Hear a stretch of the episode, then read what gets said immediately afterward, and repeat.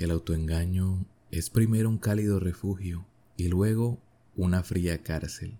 Perderse para encontrarse, un podcast de John Ricardo. Better call Saul. Better call Saul. You better call Saul. Hola, ¿qué tal? Sé muy bienvenido y bienvenida a un nuevo episodio de Perderse para encontrarse, la guía para hacer cuando no sabes qué hacer. Este, por si es la primera vez que escuchas uno de nuestros episodios, es un espacio donde aprovechamos las buenas historias para aprender un poco más sobre salud mental y desarrollo personal. El día de hoy, continuando con el universo de Breaking Bad y Better Call Saul, vamos a hablar de una característica bastante recurrente en los personajes principales de este universo televisivo, el autoengaño, o como a mí me gusta llamarlo, el arte del autoengaño. Como ya en el episodio pasado hicimos la correspondiente ficha técnica, sin más dilación, demos inicio al análisis del día de hoy. Yo soy John y comenzamos. Better call Saul.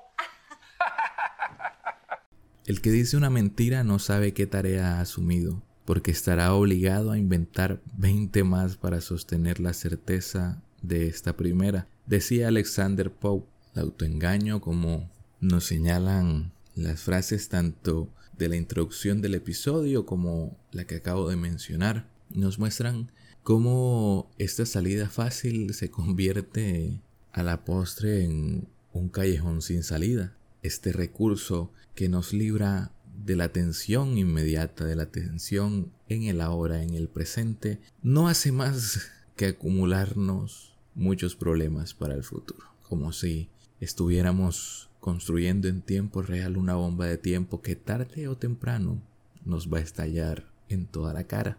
El autoengaño es un proceso en el que el individuo se niega a racionalizar la relevancia, significancia o importancia de evidencia contraria y argumentos lógicos que son opuestos a los propios. El autoengaño implica convencerse a sí mismo de una verdad que no revela un autoconocimiento del engaño. En pocas palabras, a pesar de que todas las pruebas indiquen algo, es negarnos a escucharlas y seguir atados a creencias erróneas que por lo general nos ayudan a sobrellevar una ansiedad, una tensión, un dolor o un duelo, pero que al mismo tiempo nos están impidiendo desarrollar la habilidad necesaria o las habilidades necesarias para superar correctamente esta situación difícil, para madurar, para crecer y para vivir. El autoengaño es algo incluso cotidiano en la vida de todos nosotros. Todos lo vivimos en mayor o menor escala, dependiendo de muchos factores, nuestro carácter, el estilo de crianza que recibimos, el estilo de vida que llevamos. Incluso el autoengaño es algo tan, pero tan cotidiano que casi todos tenemos la misma anécdota con él y es más, y es más, sentimos que fue nuestra introducción al mundo del autoengaño. Eso del día antes de un examen importante, estar estudiando hasta tarde y decirnos a nosotros mismos, me voy a dormir, me levanto un poco más temprano y estudio mejor, con más energía y con más ganas. Lo cual es algo que Incluso desde el momento en que te lo estás planteando en tu mente, sabes que no va a ocurrir, sabes que no te vas a levantar a estudiar y pues te tocará afrontar el examen con la precaria preparación que pudiste tener. Muchas veces por una que otra actitud irresponsable en el manejo de nuestro tiempo o la ya bastante conocida procrastinación. Pero bueno, este no es un episodio sobre la procrastinación, es un episodio sobre el autoengaño. Un aspecto que, al igual que ese vacío existencial que mencionábamos en el episodio anterior que llevaba a la criminalidad, a estos personajes insatisfechos, en su mayoría por alcanzar un éxito que creían que los haría felices para siempre, o que incluso nuestra cultura y nuestra sociedad nos promete a cada rato que nos dará la paz y la felicidad que tanto buscamos. Y aunque no lo parezca a simple vista, son dos cosas que están bastante conectadas. Si bien este vacío existencial es el que lleva a nuestros personajes a entrar en este mundo delictivo, a, adoptar conductas destructivas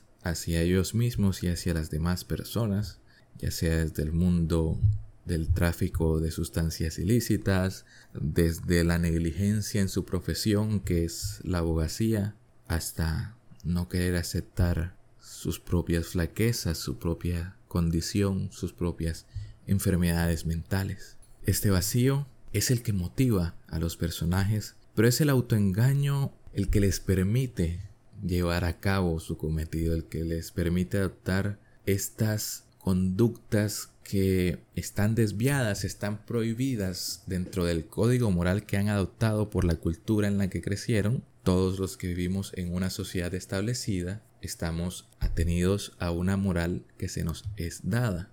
No en todas partes del mundo, no en todas las partes del mundo un buen acto significa lo mismo o un acto generoso como lo percibimos aquí en Occidente será igual de percibido en Oriente, donde hay sociedades y culturas más estructuradas, más formales, más rígidas desde nuestro punto de vista americano, por lo que sí, nuestra cultura influye en nuestra brújula moral e incluso en nuestra brújula moral propia cuando tenemos una idea o una creencia que va completamente en contra de nuestra brújula moral y nuestras creencias de lo que debemos alcanzar, entra el autoengaño como un mecanismo para llevar a cabo esta acción. En el episodio de Avatar, si no estoy mal, en, en el episodio del libro Fuego o en el del libro Tierra, mencionaba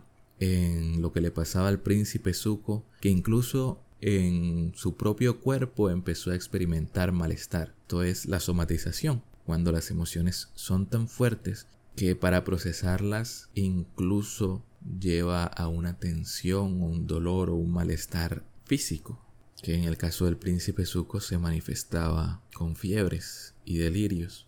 Quizá si eres un espectador bastante espabilado de la serie ya te das cuenta sobre qué personaje podría recaer esta explicación que estoy dando en este momento. Pero podríamos decir que en su mayoría estas personas con un enorme vacío existencial que buscan métodos poco ortodoxos de darle un sentido a su vida, utilizan el autoengaño para llevar a cabo sus, en la mayoría de ocasiones, maquiavélicos planes. No puedo seguir adelante sin refrescar una idea que desde los primeros episodios estamos tomando y retomando, que es la de la responsabilidad y su antagonista, la negligencia. Ya sabemos que para madurar, para tener conductas adaptativas, para superar situaciones difíciles, traumas, baches, vacíos existenciales, crisis existenciales, lo fundamental es poder construir creencias,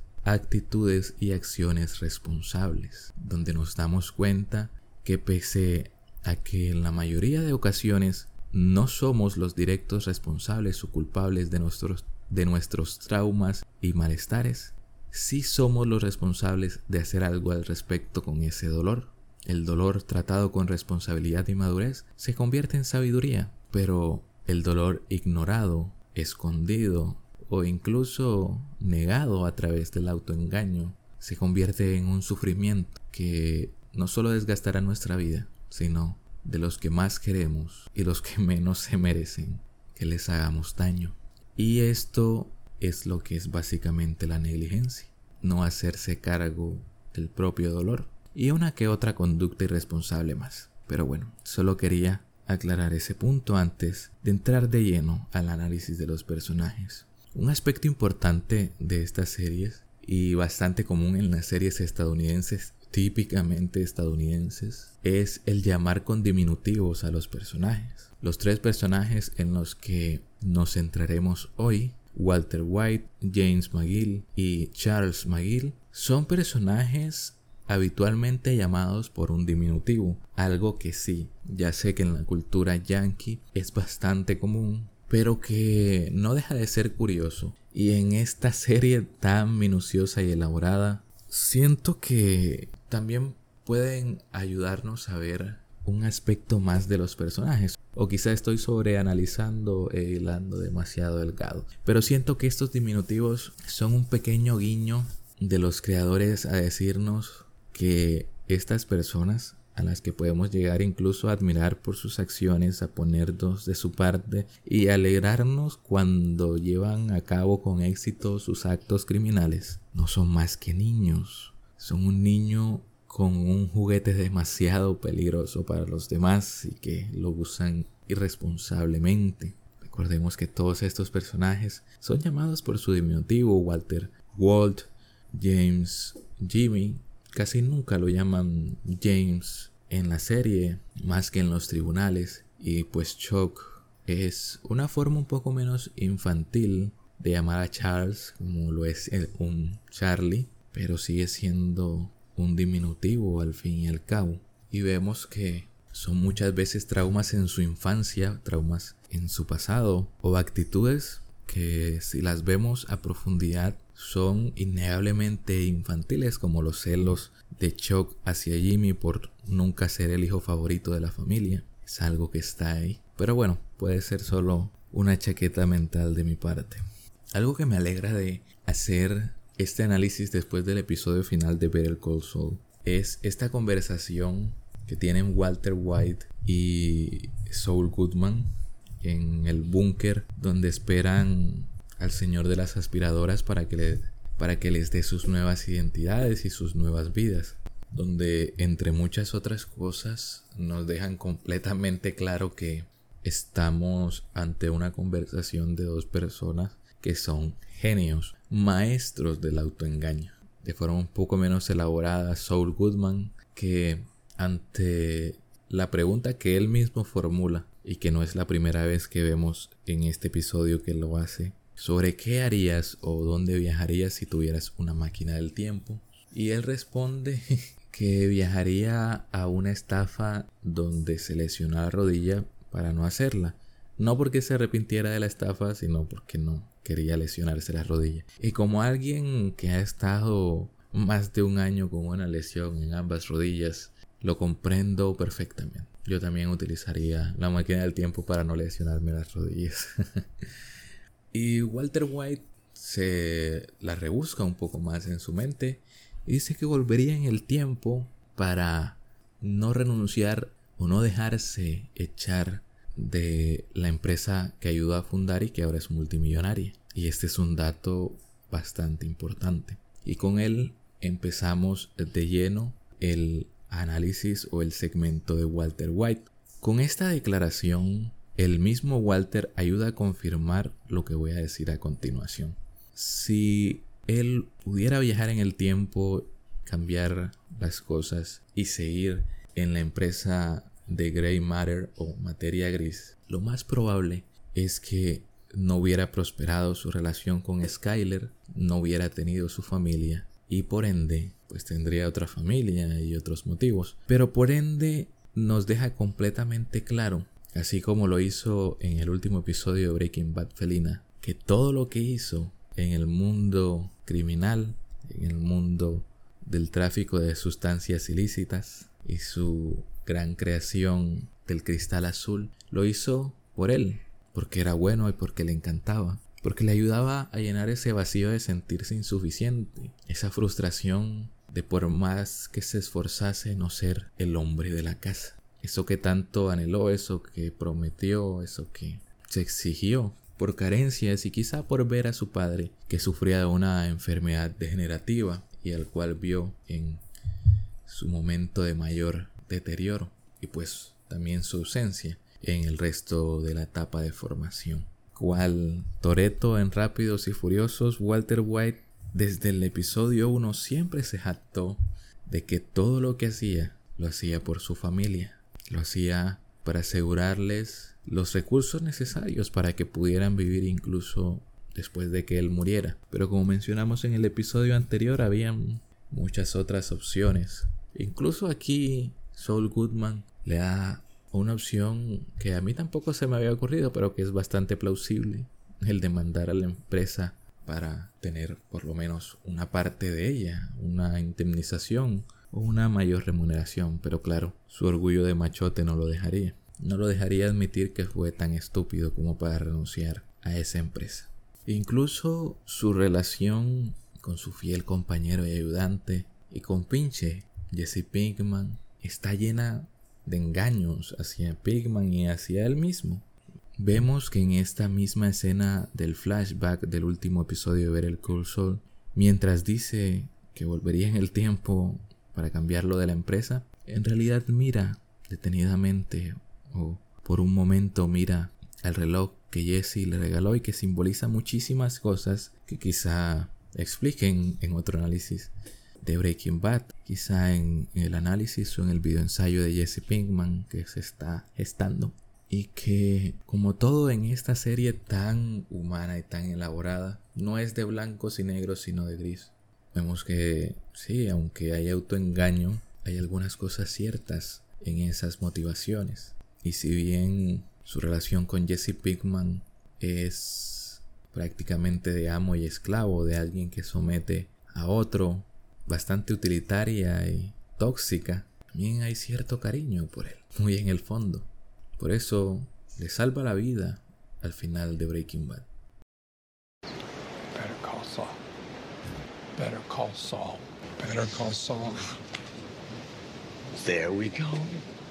Charles McGill, por su parte, curiosamente parecido a Walter White, es un hombre brillante, pero que por influencia de vacíos y traumas de su propia infancia que no puede admitir al ser un hombre tan capaz, prácticamente un genio y pues una figura tan respetada en su rubro, es incluso más difícil para él que para la media aceptar sus vulnerabilidades y sus momentos de flaqueza.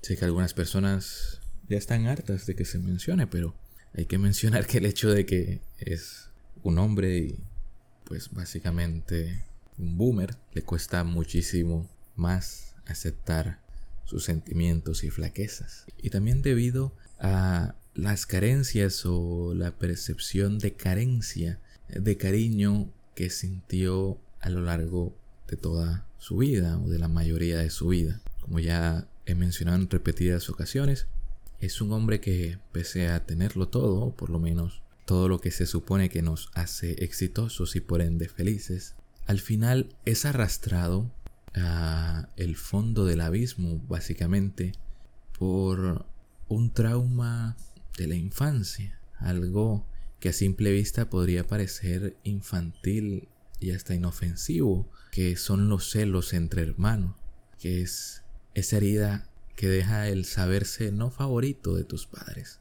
por más que hagas lo que hagas. Desde temprana edad, Shock engendró la creencia de que las personas que más merecen cariño son aquellas con una moral intachable y también que ganan puntos a través de la meritocracia. Los más capaces y los más buenos, bajo la percepción de Chuck McGill, son las personas más dignas y merecedoras de amor. Y es una idea que se va a repetir por el resto de su vida hasta su final, porque es un deseo y un vacío que tiene. Un vacío que nunca logra llenar porque no lo acepta y porque se escuda, porque se instala en esta creencia principal de que es culpa de su hermano por engañarlos a todos. Vemos que en los momentos donde Chuck pierde los estribos o se permite caer en lo más bajo, parece un niño enojado con su hermano cuando pierde cuando pierde los cabales en el mítico juicio de la temporada 3. Parece un niño renegando. Oh no, oh el buen Jimmy no, todos menos Jimmy. Más que un abogado eminente, parece un niñito a punto de llorar por las injusticias de sus padres o por algo que él cree injusto hacia él mismo por parte de sus padres. Entonces vemos que ya desde joven tiene este mecanismo de defensa en el autoengaño que se afianza muchísimo más en él especialmente por ser alguien intelectualmente superior a la media, un superdotado que lo lleva a muchas cosas, a muchas trampas, hacia él mismo. Podríamos decir que Chuck paga con creces el precio de la inteligencia o de la sabiduría superior. Esto que reflexionábamos en uno de los primeros episodios del precio, de la inteligencia, de que suelen ser las personas más inteligentes en un aspecto lógico, racional, las que suelen caer más a menudo en las trampas de la mente porque tienen estas capacidades que las ayudan a buscarle una lógica, así sea errónea, a sus creencias.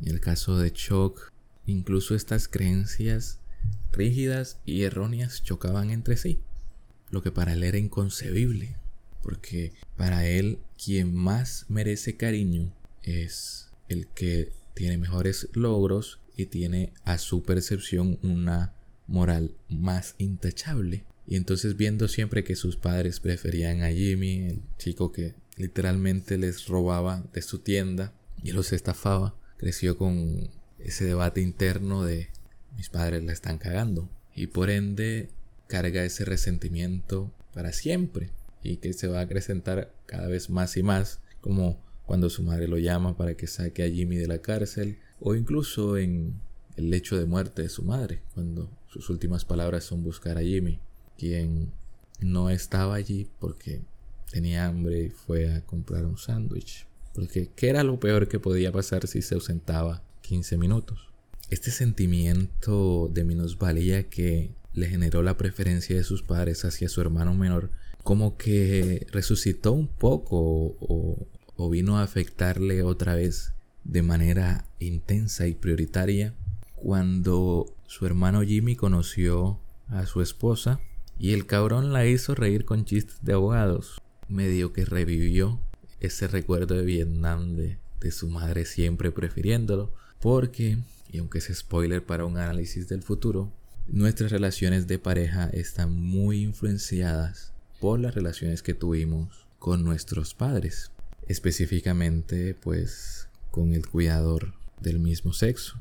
En este caso el hecho de que su esposa le pareciera agradable y gracioso su hermano ex convicto y con un trabajo a percepción de shock muy poco valioso.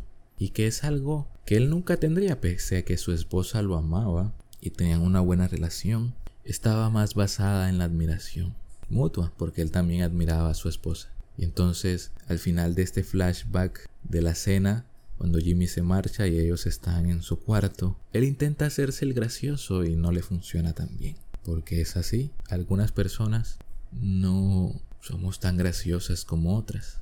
Y entonces es aquí donde Chuck se deja ganar por la carencia y no por lo que tiene. Pierde de vista todo lo que tiene por enfocarse enfermizamente en lo que le faltó. Porque como decía García Márquez, el hecho de que alguien no te ame como tú quieras no significa que no te ame con todo su ser.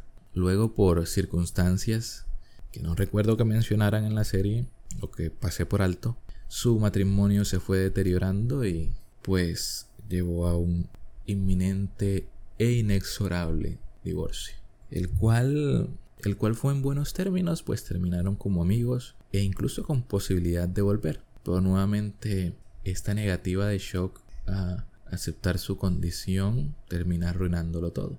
En Shock es el personaje que quizá para el espectador medio se hace más evidente este apartado del autoengaño porque es alguien que tiene una condición o una enfermedad mental que le impide desarrollar su vida de manera cotidiana, de realizar las actividades que realizó la mayor parte de su vida adulta, y es una persona mayor, de incluso impedirle ejercer su profesión, que es su pasión y su vocación más grande, que es por esto que de las cosas con las que más tiene recelo Chuck es la abogacía y por eso le insulta tanto el hecho de que Jimmy quiera ser abogado. Por eso y porque entra nuevamente en su terreno. Y muy en el fondo él siente que cuando compite con Jimmy en el mismo terreno va a perder. Todos van a preferir a Jimmy. Y aunque la serie no ahonde en eso, ni él se pare a pensarlo porque siempre se escuda en la moralidad. allí está nuevamente. Esa carencia de que Jimmy siempre fue el favorito y o no, no vas a venir a mancillar el derecho, pero tampoco vas a venir a quitarme este lugar donde yo soy el rey, donde yo soy el número uno. Pero bueno, se autoengañaba tanto que nunca llegamos a, eso. Pero con todo lo que se muestra en la serie queda bastante claro. Esta condición mental siempre la camufla, pues para él mismo, porque creo que nadie le cree. Jimmy, aunque sigue la corriente y lo cuida y no lo juzga por eso, también sabe que en su condición, si es que existe algo como la alergia a la electricidad, que creo que sí existe, aunque no sé si hay casos de la magnitud que presentaba Chuck o que creía presentar Chuck, era claro que era algo más mental. Pero como mencionamos, este es un hombre que no puede aceptar que está enfermo. Y mucho menos ser un enfermo mental, porque ya dijimos todos los factores que influyen en eso. Es esa negativa aceptar sus flaquezas, lo que termina por romper definitivamente cualquier posibilidad de recuperar a su esposa, lo que lo envuelve en una espiral de bajada desadaptativa, donde no puede llevar su vida cotidiana y se pierde de todo lo que disfruta hacer, escondido en una cárcel que fabricó para él mismo sin electricidad y donde la única luz que tiene son estas linternas que al final será lo que acabe con su vida. Este es el ejemplo más literal del autoengaño porque por más pruebas que le muestren él sigue empecinado en que tiene una alergia a la electricidad hasta el momento del tribunal donde le meten en su bolsillo una batería de celular y pues no le pasa nada después de estar una hora y 30 minutos con ella, como si nada. Bueno, en realidad como dice Hill, una hora y 43 minutos. Y ya es cuando por fin puede aceptar que su condición no es una alergia a la electricidad, pero trabajando en ello, en volver a la cotidianidad, en volver a su vida, se autoexige demasiado, porque nuevamente él no puede permitirse ser un hombre, entre comillas, débil, porque recordemos que es su propia creencia la que le dice que las personas que juntan menos méritos son las que menos merecen ser amadas. Y como todos nosotros, es uno de nuestros deseos más primitivos. Todos queremos ser amados, todos queremos ser queridos. Y que algo curioso de esta condición de shock también es el hecho de que no se recalca tanto, pero muchas veces coincide en que llega a sus picos más altos, estos picos en los que no puede estar ni siquiera tranquilo dentro de su, dentro de su propia casa y debe recurrir a este papel aluminio, este papel luminoso, no sé si es el mismo papel no sé si es el mismo papel aluminio, como le dicen allá, sé que es diferente al papel aluminio que usamos en Latinoamérica para las comidas, pero ustedes me entienden, su manta de protección es cuando Jimmy comete actos inmorales, es como que no puede soportarlo y nuevamente somatización lo experimenta en su cuerpo. En esto no sé, todavía no me decido si pasa por el hecho en sí de, la inmoralidad de Jimmy o por el hecho de que nadie está haciendo nada al respecto para criticarlo o condenarlo. Nuevamente Jimmy se sale con la suya a ojos de shock y eso puede ser lo que intensifique su afección. Afección en la que pues después de a la fuerza darse cuenta que no era alergia a la electricidad, decide trabajar aparentemente de forma madura y responsable haciéndose cargo de sus flaquezas y puntos a mejorar, pero llevando de la contraria a la doctora en eso de tomárselo con calma porque ya sabes lo que voy a decir, él no se va a permitir ser una persona vulnerable y quiere acelerar su proceso lo máximo posible, saliendo cuando todavía no está preparado y tomando algunas responsabilidades que tenía en su vida antes de todo el drama con su enfermedad, lo cual genera el efecto rebote. Pequeño inciso, ¿qué es el efecto rebote? Es el rechazo a una conducta, un hábito o un comportamiento que queremos implementar en nuestra vida diaria y cotidiana, pero de una manera drástica y abrupta. a la mayoría nos pasa con el ejercicio y las dietas porque queremos empezar a romperla toda en el gym de un momento a otro aunque tuviéramos una vida sedentaria por muchos años o pues cambiar nuestra dieta drásticamente a, a estas dietas con pocos carbohidratos y calorías. Obviamente tu cuerpo te va a hacer generar una tensión y una ansiedad que te va al final de cuentas hacer volver a comer lo mismo que comías antes e incluso más porque pues te cuidaste por un tiempo y pues puedes pecar un poquito más. Eso mismo le pasa a Chuck pero, pero de forma más triste, en forma de calamidad pues termina en él acabando con su propia vida. El hombre que nunca pudo aceptar este genio, esta eminencia, construyó tantos mecanismos, tantas creencias para protegerse a sí mismo, porque creía que ese vacío infantil no importaba, porque no quería aceptar que el mayor motivante de su vida eran los celos hacia su hermano. James Morgan McGill, el protagonista de Better Call Saul, y después del final de la serie, a veces creo incluso que también es el protagonista de todo el universo.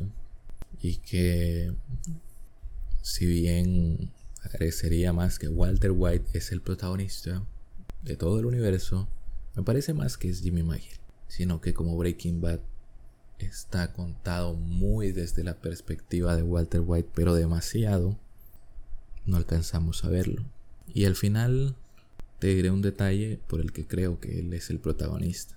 Y espero recordar, mencionar que ese es el detalle. Pero si no lo menciono ya sabes que es el detalle final. El autoengaño más grande de Jimmy McGill está materializado en su identidad de Saul Goodman. Este hombre, este seudónimo, en el que a primera vista parecería que es más su verdadero rostro que un alias, que una máscara. Así como Heisenberg es para Walter White sus deseos más primitivos y oscuros salidos de control, por lo que es una versión suya más honesta que la que comienza la serie. Un hombre que dice ser feliz en una vida en familia que realmente lo frustra, con arrepentimientos profesionales y personales y con vacíos de la infancia que, como no quiere admitir, le pesan mucho. Aquí parecería que, que Saul Goodman es esta verdadera personalidad de Jimmy McGill, porque siempre le están repitiendo, tanto Shock como Walter, que él siempre fue así, nunca va a cambiar. Muchos de los personajes se lo van a recalcar. Incluso hasta el último episodio está pues Walter mencionándolo en el flashback de la máquina del tiempo. Por eso quizá personalidades del mundo del cine como Guillermo del Toro mencionan que el paso a la maldad de Jimmy es más orgánico, más natural que el de Walter, porque es un hombre que está luchando con, con esa parte de él que parece que siempre estuvo allí, desde el momento en que decidió que sería un lobo y no una oveja. Porque las ovejas, como su padre, no tienen lo necesario. Algo que reflejan las estadísticas y los artículos y los estudios a las poblaciones y que pues ahora es en algunos casos hasta polémico mencionar, pero creo conveniente mencionarlo en este análisis, es que todas estas estadísticas arrojan que los jóvenes con padres ausentes tienen una mayor probabilidad o hay un mayor índice de criminalidad en ellos. Y es algo que está presente en estos tres personajes de los que hemos hablado el día de hoy. Y principalmente en Jimmy, que antes de que muriera su padre es como si él ya hubiera matado a su propia figura paterna, porque decidió que era alguien que no tenía lo necesario, algo que él mismo menciona ya adulto, y por lo tanto era alguien que no lo podía cuidar. Y aunque suene cruel de niños, en el fondo es uno de nuestros deseos más grandes porque es una de nuestras necesidades más grandes, ser protegidos por nuestras figuras cuidadoras. De allí que los traumas con, nuestros padres y madres sean los que más influyen en el desarrollo de nuestra vida adulta. Si has visto Los Soprano ya sabes hacia dónde quiero ir. Por lo que, pues Jimmy es un niño que siempre se sintió desprotegido y entonces, ¿qué debe hacer alguien que se siente desprotegido? Protegerse lo más posible. Y más si eres un niño que se siente incapaz de protegerse. Por eso, en ese flashback donde vemos cómo estafan al padre de Jimmy, aun cuando este le dice, hey, te van a estafar. Y luego, pues este criminal le da el sermón de que hay lobos y ovejas. Y al igual que Jimmy, a veces como espectadores, a primera vista, pasamos por alto el hecho de que, en cierto modo, el padre de Jimmy, en esa estafa en particular, la hizo para que el tipo tampoco se pusiera violento y no le hiciera daño a su hijo. Pero que fue el momento en el que terminó de darse cuenta que o decidió que su padre nunca lo iba a proteger como él necesitaba y por ende él debía convertirse en un lobo, esos hombres que sí tienen la fortaleza para proteger y para cuidar, para ser el líder de la manada. Y desde allí encontró en la criminalidad, en los, en los actos delictivos, un refugio, una fuente de calma, así como esa manta especial de shock de aluminio, que lo hace sentirse mejor con él mismo y distraerse de las emociones, sentimientos y pensamientos que no puede procesar y que sabe que lo van a desbordar. Algo curioso en, en estos tres personajes es que su mayor motivación es externa. En el caso de Walter, pues el reconocimiento de todos, como él mismo dice, está en el negocio del imperio. Necesita ser el capo más capo de Albuquerque, por eso, aunque fuera la opción más estúpida, termina con la vida de Gustavo Frink. Shock, pese a tener todo para salir de este círculo vicioso del sufrimiento, no puede porque su mayor motivación es su hermano, hacerle la vida imposible a su hermano, ver que su hermano no sea malo y ver que los demás vean que su hermano en realidad es malo, ¿eh? No lo quieras más que a mí porque él es el niño malo. Y en el caso de Jimmy, una vez toca fondo en la cárcel, sabe que debe enderezar el camino. Pero como él no tiene una brújula moral propia, por sus rasgos de personalidad antisocial, lo vuelca todo a shock, aunque se sienta insatisfecho, va con todo a lo que le aconseja Chuck, aunque no tengan la mejor de las relaciones, va con todo a Chuck. Incluso creo que Jimmy se vuelve abogado por Chuck e incluso se vuelve criminal orillado por su padre. Todo lo que consigue, todo lo que hace, todo lo que termina haciendo es motivado por alguien más, para huir de alguien más o para ser como alguien más.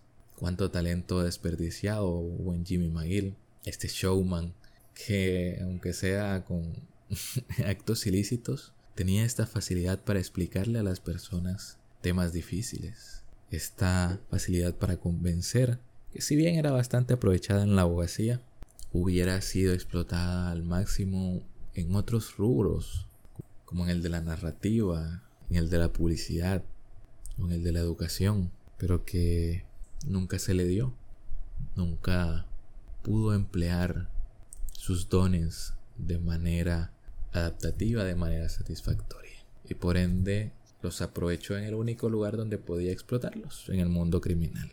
Es quizá por esto que en las primeras temporadas de la serie el que desenmascara todos los trucos de engaño y de autoengaño que utiliza Jimmy es el mismo Chuck. No se descubre Jimmy a sí mismo. Incluso como espectadores ya empezamos a sospecharlo pero como no se nos muestra tan detalladamente, no podemos llegar a esa conclusión hasta que Chuck lo menciona. Jimmy siempre hace lo mismo. Eh, en la temporada 3 le menciona directamente con las palabras de círculo de falso arrepentimiento. Chuck le señala que siempre hace lo mismo. Comete su acto delictivo, su acto moralmente discutible. Le sale bien o le sale mal, pero terminan descubriéndolo y ahí va él a arrepentirse solo para hacer tiempo a su próximo, a su próxima jugada maestra. Y aunque sí es una percepción adulterada por los celos y todo lo que mencionamos de esta relación entre hermanos, no deja de ser cierta. Incluso cuando trata de hacer lo correcto, se está autoengañando, solo de cierta manera procrastinando, postergando, haciendo tiempo hasta su siguiente acto delictivo, engañándose a sí mismo de que está haciendo lo correcto cuando en realidad solo está esperando que se enfríen las tensiones. Saul Goodman es la máscara definitiva de Jimmy McGill, su mayor herramienta de autoengaño. Nos lo hacen saber los creadores también en el póster de la última temporada, o creo que también ese era de la quinta, en esta imagen de Jimmy McGill, triste, con una careta de Saul Goodman sonriendo. Y es este primer indicio que cobra mucho más sentido después de que vemos la escena de Saúl y Kim firmando su divorcio, donde creo que se nos confirma que, bueno, junto con, con el final de la serie, donde se nos confirma que Saúl no es más que una careta que utiliza. Si bien en el momento de firmar, si bien en el momento de firmar el divorcio, la trata muy fríamente como si fuera uno más de sus innumerables clientes, la minimiza y hace como si eso no le importara en lo más mínimo, si allí hubiera comenzado la escena, tendría por seguro que Saul se lo comió por completo, o mejor dicho, reclamó el lugar que le pertenecía. Se quitó por fin esa máscara de Jimmy McGill, el tipo que intentaba ser bueno, porque después de todo, como todos le mencionaban, él siempre fue así, ¿no? El tipo malo. Pero no, esta escena comienza mostrándonos cómo Saul Goodman pasa horas pensando en algo, jugando con su pelota, pensando y pensando en algo pese a que su sala de espera está abarrotada. Y siendo él un workaholic o un adicto al trabajo, parecería algo sumamente ilógico. Pero siento que era él preparándose para el momento, como que reuniendo esa energía de autoengaño para afrontar la situación que no es muy lejos de lo que hacemos cotidianamente cuando encontramos a una expareja, donde muchas veces nuestra primera respuesta es parecer que estamos mejor de lo que estamos, especialmente en el tiempo cercano a las rupturas. No hay momento en el que una persona, y madura hay que decirlo, quiera mostrar que está mejor que cuando acaba de terminar con alguien.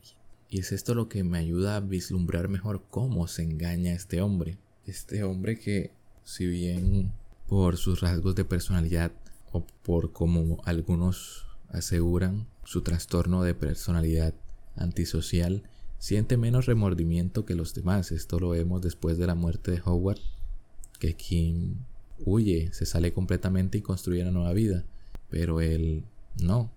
Él sabe que algún día lo olvidará. Pero también hay momentos que, aunque parece lo mismo, que no siente remordimiento o siente un remordimiento demasiado mínimo como para ser preocupante, en realidad se está engañando, se está poniendo la máscara de Saul Goodman que aún no tiene nombre o que apenas empieza a tomar forma, como en el caso de la muerte de Chuck, que no llora hasta un año después y después que utilizó la imagen de Chuck para salirse con la suya y para recuperar su licencia, etcétera. Curiosamente, Soul Goodman es un juego de palabras con la frase It's all good man, que está todo bien, hombre.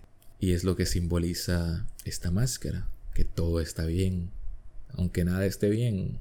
¿Y cuál es la mejor forma de hacer de que todo suene bien? Negando lo que está mal. Y bueno, es una máscara tentadora porque es un hombre que siempre se sale con las suyas el ejemplo perfecto del lobo que siempre quiso ser, pero que al fin y al cabo es quien le hace perder lo que más quiso en su vida, a Kim. Por eso, en el final, cuando confiesa, después de haber tenido un acuerdo para rebajar su condena de como eran como más de 200 años porque según lo que entendí era cadena perpetua y 190 años de prisión. No que eran 190 años de prisión, bueno, eso entendí yo rebajarlo a siete años y medio en una cárcel de mínima seguridad y casi casi teniendo su helado favorito todos los viernes. Pero que por muchas cosas que no quiero extenderme explicando aquí porque este no es un análisis del final de el Call Saul, decide tirar a la basura y hacer lo correcto, confesar. En algunos momentos hasta con mucho orgullo el hecho de que Walter White no hubiera sido nada sin él. Y aunque, como le dice su abogado adjunto, que él prácticamente orillara a su hermano a acabar con su propia vida, no es un crimen, era algo que debía confesar. Por eso al final termina diciendo McGill, James McGill, cuando la jueza lo llama señor Goodman. Por eso este es de los tres personajes que analizamos hoy, el único que de cierto modo madura, que puede hacer las paces consigo mismo hasta cierto punto y quitarse la máscara. Dejar atrás a Saul Goodman, está todo bien hombre, y ser él, el hombre incompleto, con errores, con debilidades y vulnerabilidades, pero un hombre que amó, con muchos errores y, mucha toxicidad también, pero que amó de verdad. Y que puede reconocer que por esa persona, por esa de las pocas personas que sí le importaron, puede hacer lo correcto y al mismo tiempo darle la razón a su hermano y quitarle la razón, porque como vimos en el flashback del último episodio de Better Call Saul donde aparece Chuck, él le dice, nunca es tarde para cambiar tu rumbo. Con eso le dio la razón. Pero también se la quitó cuando le dijo que él siempre sería igual y nunca cambiaría. Por eso siento que Jimmy McGill es el protagonista de todo este universo porque es el que pudo hacer algo al respecto, si bien estará 86 años en prisión y su alias criminal no se borrará, porque para las personas que están allí dentro de la prisión él siempre será Saul Goodman. Es un hombre que pudo tomar su propia decisión al final y estar satisfecho al respecto. Y por eso es tan satisfactorio verlo compartir ese último cigarrillo con Kim, ese último atisbo de color en su vida. Empieza a ver color en su vida en algo más allá que ese pasado criminal, en un vínculo que si bien se ha deteriorado y cambiado, es algo mucho más puro y real que es el amor. Y es así cómo se combate el autoengaño tomando nuestras propias decisiones y aceptando nuestras propias responsabilidades y la correspondiente reparación que debe tomarse al respecto. Y nada más, hasta aquí el análisis del día de hoy. Gracias por acompañarme un lunes más en este emocionante análisis que he disfrutado muchísimo. Me encanta, me encanta el universo de Breaking Bad y estoy a esto, a un pelín de volver a ver Breaking Bad y siento que este revisionado va a ser completamente diferente porque no veré al personaje de Saul Goodman de la misma manera ni a Walter White. Sin nada más que agregar, hasta aquí este análisis. Recuerda que puedes apoyar el podcast ya sea valorándolo si estás escuchando desde Spotify con 5 estrellas. Esto lo puedes hacer ingresando al perfil del podcast y abajo de la foto de perfil habrá una estrellita. 5 ayudaría muchísimo. Si estás escuchando desde YouTube, puedes ayudar muchísimo suscribiéndote en el botón rojo de aquí abajo y activando la campanita que está justo al lado para que el mismo YouTube te avise cuando subimos nuevo contenido. Recuerda que yo soy John, esto es perderse para encontrarse, la guía para hacer cuando no sabes qué hacer y si no te vuelvo a ver buenos días, buenas tardes y buenas noches.